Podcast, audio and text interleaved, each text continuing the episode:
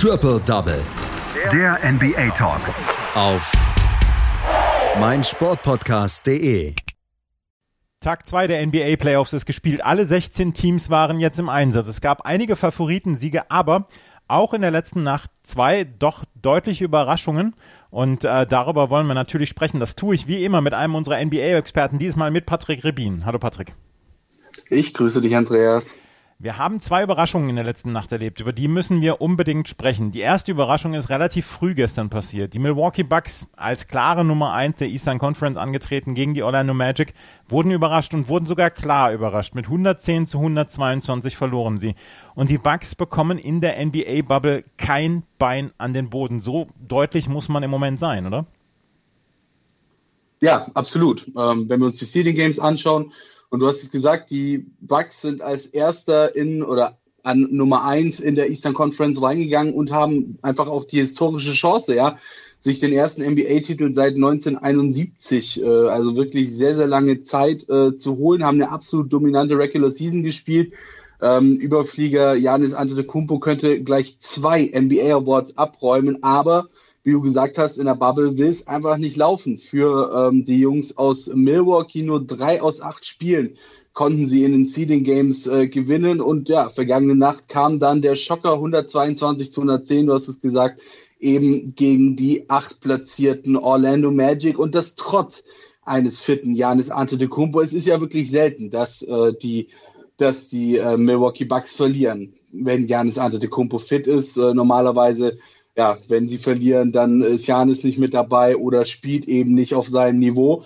Das war heute nicht der Fall oder beziehungsweise vergangene Nacht und trotzdem haben sie verloren. Ja, bester Akteur der Orlando Magic war Nikola Vucevic, der Center, legte insgesamt 35 Punkte und 14 Rebounds auf, dazu noch 18 Punkte von Terrence Ross, 15 von äh, Gary Clark. Und ja, die Sensation war per Fakt. Äh, das können wir, denke ich mal, so festschreiben. Aber nicht nur offensiv, vor allem auch defensiv waren die Magic verdammt gut eingestellt auf äh, die Bucks. Äh, Janis schafft es zwar immerhin 31 Punkte und 17 Assists zu machen, wurde dann allerdings vor allem gegen Ende des Spiels so richtig stark verteidigt ähm, dass er dann in den letzten elf Minuten des Spiels auch keine Punkte aus dem Feld mehr machen konnte. Vucevic, äh, der sagte nach dem Spiel, du musst wirklich bereit sein für das, was sie machen. Vor allem wir gegen ein Team wie Milwaukee müssen sicherstellen, dass wir alles über sie wissen und auf alles vorbereitet sind. Heute Nacht waren wir das und machten einen guten Job darin, den Gameplan umzusetzen. Ja, und das kann man, denke ich mal, auch äh, genauso sagen. Der Gameplan wurde gut umgesetzt und ja, vor allem defensiv wurde sehr, sehr stark agiert. Janis kritisierte nach dem Spiel die Punkteausbeute, denn äh, ja, die Bucks, die beendeten das Spiel mit 43 Prozent nur aus dem Feld und 14 aus 42 von jenseits der drei. Also absolut keine guten Quoten für den eigentlich als Contender gehandelten oder das eigentlich als Contender gehandelte Team. Äh, insgesamt 16 Turnover müssen die Bucks abgeben. Ähm, die Magic, die verteidigten intelligent, vor allem in Richtung Korb äh, oder beziehungsweise die Lanes in Richtung Korb, so dass sie ähm, Janis dann auch zu schwierigen Jumpshots äh, zwingen konnten, die dann am Ende auch nicht äh, immer reingingen. Das haben zum Beispiel auch die Boston Celtics in der letzten Saison ähm, so ähnlich und auch sehr, sehr stark gemacht. Zwar nicht über die komplette Serie, aber immerhin äh, vereint sind in den Spielen und ja, das ist so ein bisschen das Mittel, um Janis eben, eben aus dem Spiel zu nehmen, sein Scoring aus dem Spiel zu nehmen, indem du ihm wirklich die Lanes zum äh, Korb versperrst. Allerdings müssen die Magic jetzt dann auch aufpassen, dass sie sich in Spiel 2 nicht zu sehr auf Janis konzentrieren, denn was wir bereits aus der Vergangenheit die Rocky Bucks wissen, ist, dass sie sich sehr, sehr gut einstellen können auf so eine Defensive und im nächsten Spiel dann wieder mehr über ihre anderen Offensivfähigkeiten laufen werden. Ja, ähm, Orlando versuchte früh Dominanz ins Spiel zu bringen, ging im zweiten Viertel dann auch mit einem 15 und 2 Run mit 51 zu 3 31 in Führung. Vucevic hatte da bereits 16 Punkte zu stehen. Im dritten Viertel versuchte Milwaukee dann äh, zwar anzugreifen, aber die Magic, die hatten immer eine Antwort offensiv, ja, hieß diese meistens dann auch Nikola Vucevic. Im vierten kamen die Bucks dann nochmal bis auf sechs Punkte ran, aber Terence Ross, der machte einen Dank und einen Dreier, DJ Augustin und Vucevic ebenfalls äh, ein paar Dreier und Evan Fournier, der überwand seine Scoring-Probleme mit drei Dreiern in den letzten fünf Minuten. Damit war der Deal dann durch und äh, die Niederlage der Milwaukee Bucks besiegelt und äh, man muss auch äh, sagen, bereits letztes Jahr, da konnten die Orlando Magic im ersten Playoff-Spiel dann die späteren Meister aus Toronto besiegen, wurden danach dann jedoch vier Spiele in Folge abgewatscht, also Kontinuität ist auch noch so ein bisschen ein Thema in Orlando, äh, das müssen sie einstellen, wenn sie eben gegen die Milwaukee Bucks eine Chance haben wollen. Die Milwaukee Bucks also liegen mit 0 zu 1 zurück und ähm, ich habe es anfangs angesprochen, sie kriegen einfach kein Bein an die Erde. Es kann nicht nur Jannis alleine richten, oder?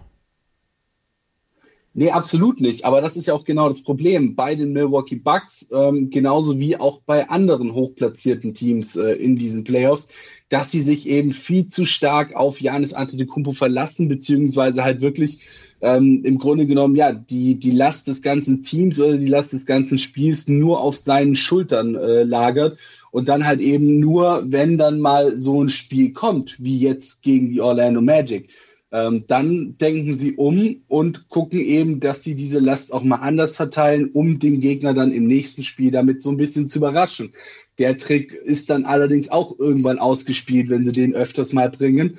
Und ähm, ich meine, es ist natürlich auch ja äh, kein kein gutes Omen oder kein gutes Vorzeichen, direkt mal mit einer Niederlage in die Playoffs zu starten, vor allem wenn halt eben die Bubble auch schon nicht so gut gelaufen ist. Das haben wir ja auch bei anderen Teams gesehen, die eben relativ fix auf ihrem Playoff-Spot waren, beziehungsweise halt die Playoffs schon sicher hatten und ähm, die Seeding Games vielleicht auch nicht ganz mit dieser Intensität oder auch ähm, ja nicht ganz so ja nicht ganz so fokussiert gespielt haben ähm, dass diese Teams jetzt dann eben auch in der ersten Playoff-Runde Probleme hatten, weil die gegnerischen Teams, die die Seeding Games eben fokussiert und mit einem Plan gespielt haben, logischerweise besser drin sind und acht Spiele Vorsprung haben im Kopf. Also, die Milwaukee Bucks müssen ganz, ganz, ganz schnell zusehen, dass sie hier ähm, in Fahrt kommen weil in der Bubble haben sie noch gar nicht überzeugt. Ähnlich geht es den Lakers. Die haben in der Bubble auch noch nicht wirklich überzeugt. Und sie haben jetzt auch ihr erstes Spiel verloren gegen ein Team, das in den letzten Tagen, Wochen äh, ziemlich heiß gelaufen ist. Und vor allen Dingen gegen ein Team, was äh, angeführt wird von einem furios aufspielenden Damian Lillard. Und der war auch der entscheidende Mann wieder in dem Spiel gegen die Lakers. Die Portland Trailblazers führen mit 1 zu 0 gegen die Lakers, weil sie das erste Spiel mit 100 zu 93 gewonnen haben. Und genau das ist auch das, was ich meinte, weil bei den Lakers ist es nämlich genau das gleiche wie bei den Milwaukee Bucks. Auch nur drei aus acht Seeding Games äh, gewonnen, waren auch schon relativ, relativ am Anfang ähm, der Bubble beziehungsweise der Seeding Games dann auch auf ihren ersten Platz im, äh, im Westen gelockt und äh, sind dann wahrscheinlich auch nicht mehr ganz mit dieser Intensität reingegangen in diese Bubble-Spiele, haben sich gedacht, ähm, dass sie sich lieber mal ähm, noch ein paar ihrer Stars schonen äh, und sie eben nicht ganz so heiß laufen lassen.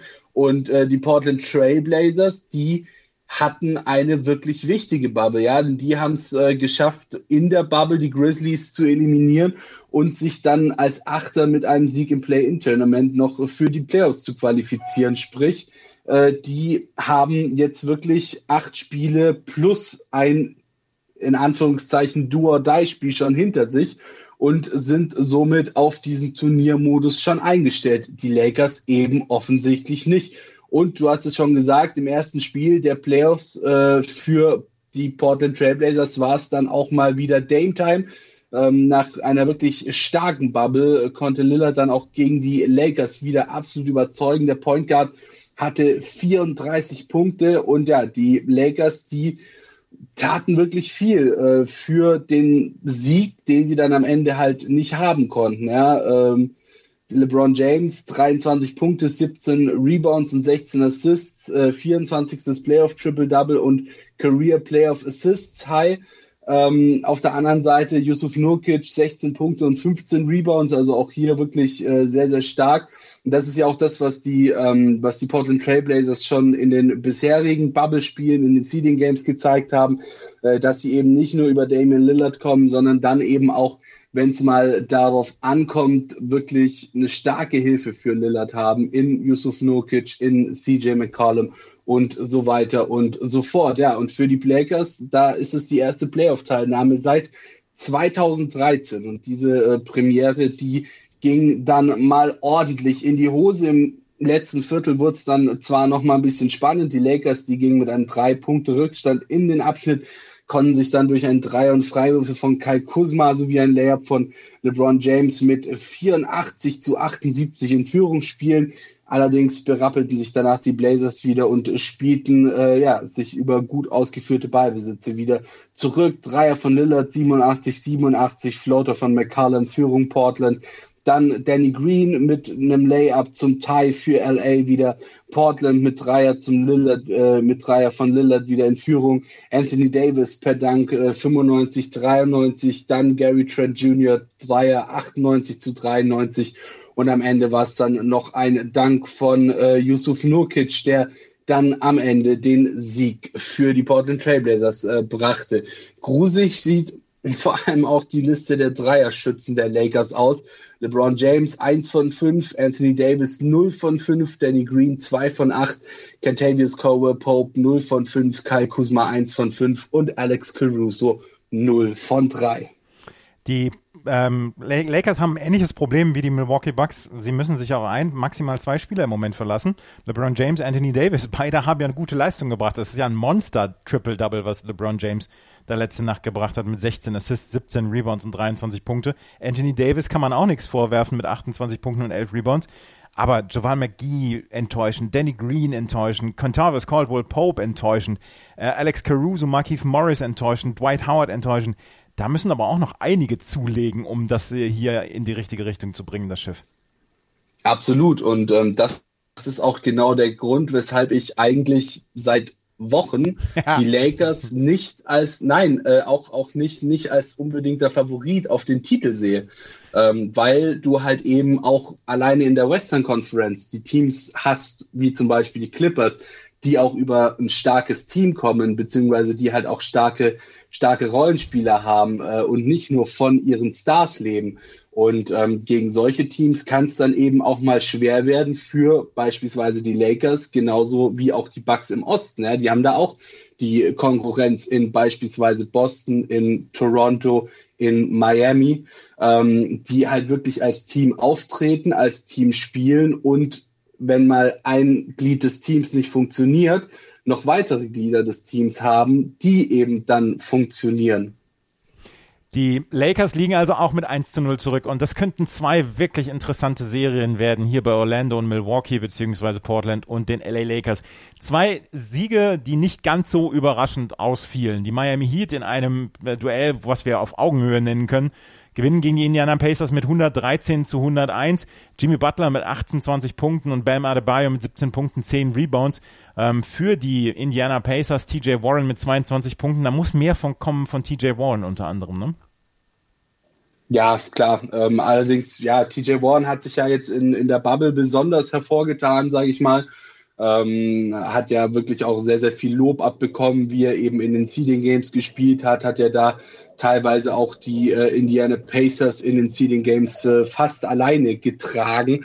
Und ähm, deswegen, klar, kann auch mal passieren, dass man mal ein Downspiel hat, wobei die Miami Heat an und für sich schon das eher favorisierte Team sind, eben durch zum Beispiel Jimmy Butler, der jetzt ja in diesem Spiel sehr, sehr stark war, wieder äh, Bam Adebayo natürlich, Kendrick Nunn auch ein sehr, sehr starker Spieler bei den äh, Miami Heat.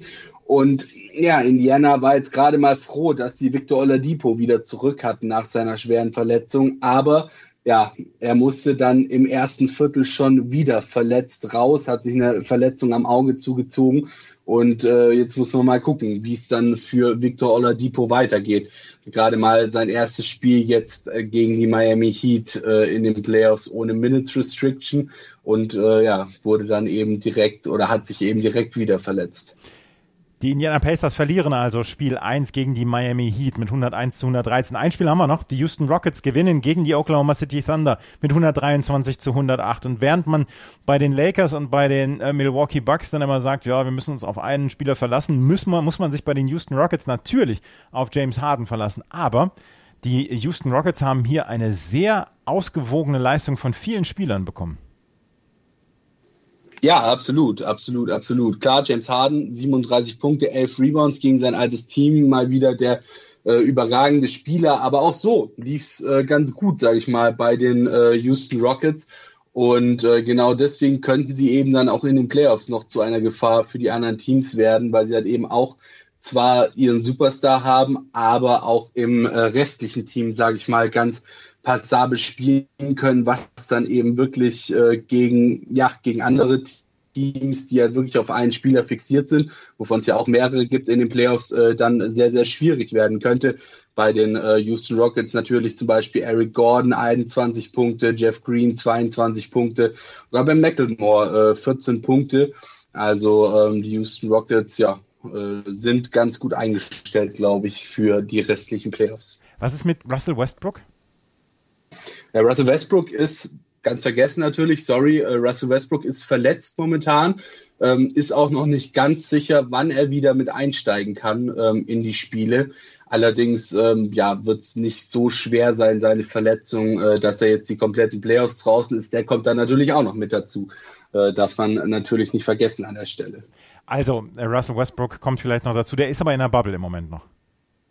Soweit ich weiß, ist er noch in der Bubble, genau, ja. ja. Also, die, ähm, die Houston Rockets haben trotzdem eine sehr, sehr ordentliche Leistung von ihren Spielern bekommen, ähm, die jetzt dann eingesprungen sind für Russell Westbrook dann und die Houston Rockets führen mit 1 zu 0. Heute geht es weiter. Heute geht es wieder mit vier Spielen weiter. Die Brooklyn Nets spielen gegen die Toronto Raptors. 1-0 steht es für die Raptors. Die Utah Jazz spielen gegen die Denver Nuggets. Da steht es 1-0 für die Nuggets. Die Boston Celtics versuchen um 0.30 Uhr gegen die Philadelphia 76ers auf 2-0 zu erhöhen.